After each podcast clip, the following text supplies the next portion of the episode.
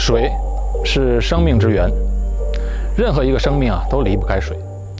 一个成年人的身体是由百分之六十的水组成的。如果一个人的体重是七十公斤，其中四十二公斤都是水。我们生活的这个行星也是如此，地球表面上百分之七十一的面积是由水构成的。啊，听起来我们好像有很多的水可以用，但是其中呢有百分之九十六点五的都是海水，剩下的百分之三点五是淡水。可是，至于我们每天能够使用饮用的淡水呢，仅仅有百分之二点五。而且，就算这百分之二点五这一小部分的淡水，在世界上的分布也极其不均匀。水对于新加坡来说啊，特别珍贵，因为新加坡是全世界缺水程度最严重的国家之一，而且新加坡有一半的日常用水是要靠进口的。连接新加坡和马来西亚的长堤公路旁边就有几颗粗大的水管，源源不断地把水输送到新加坡。这是新加坡的生命线。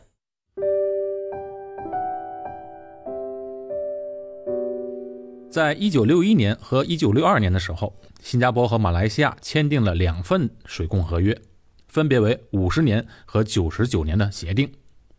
依照第一份五十年的水供协定。新加坡可以在马来西亚柔佛州的两条河流抽取生水，并且在当地建立自来水厂过滤生水。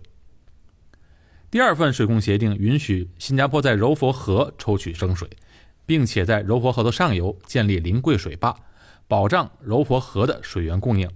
经过自来水厂过滤出来的干净水源，同时供应给柔佛州和新加坡使用。这两份协定是在英国殖民地政府时期签订的。在新加坡1965年独立以后，又再一次得到确认，并且上交到联合国备案。这是新加坡和马来西亚分家时最重要的一个法律文件。新加坡刚独立的时候啊，谁也没有把这个小国当回事儿，不要说发展，都没想到这个地方能够生存下去。但是过了二十年、三十年，新加坡不仅生存下来了，而且奇迹般的跃上了发达国家的行列。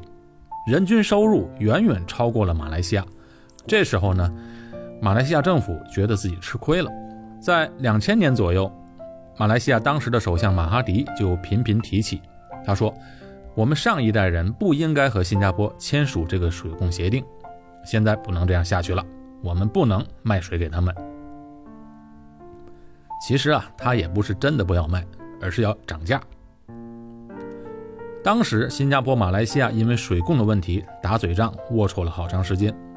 但是，国家之间的协定终究是法律文件，契约精神是各国交往的基础，是不能随意更改的。不过，通过这个事情呢，让新加坡深刻认识到了一定要解决水源问题，否则单方面依赖别人不是个长久之计。危机也是契机，从那时候起。新加坡就开始认真研究如何永久性的解决水源问题，主要呢是通过以下一些途径：第一，采集雨水。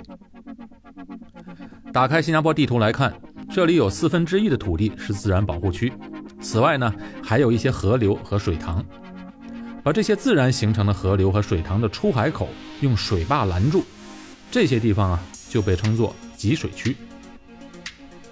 新加坡这个地方一年三百六十五天，有一百七十八天都会下雨。大型的集水区一共有十七个，有了这些集水区呢，雨水就不会白白的浪费。目标就是采集每一滴雨水。第二就是海水淡化。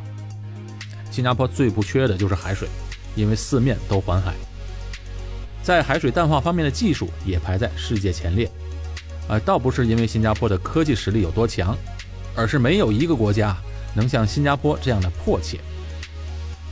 从2005年开始，新加坡就兴建了第一座的国家级的海水淡化厂，每天可生产14万立方米的淡化水，是全世界规模最大的海水淡化厂之一。更重要的是，这家海水淡化厂还十分注意成本控制，使得成本啊在可承受范围之内。第三个方法就是新生水，这个是新加坡引以为豪的独立开发的污水过滤技术。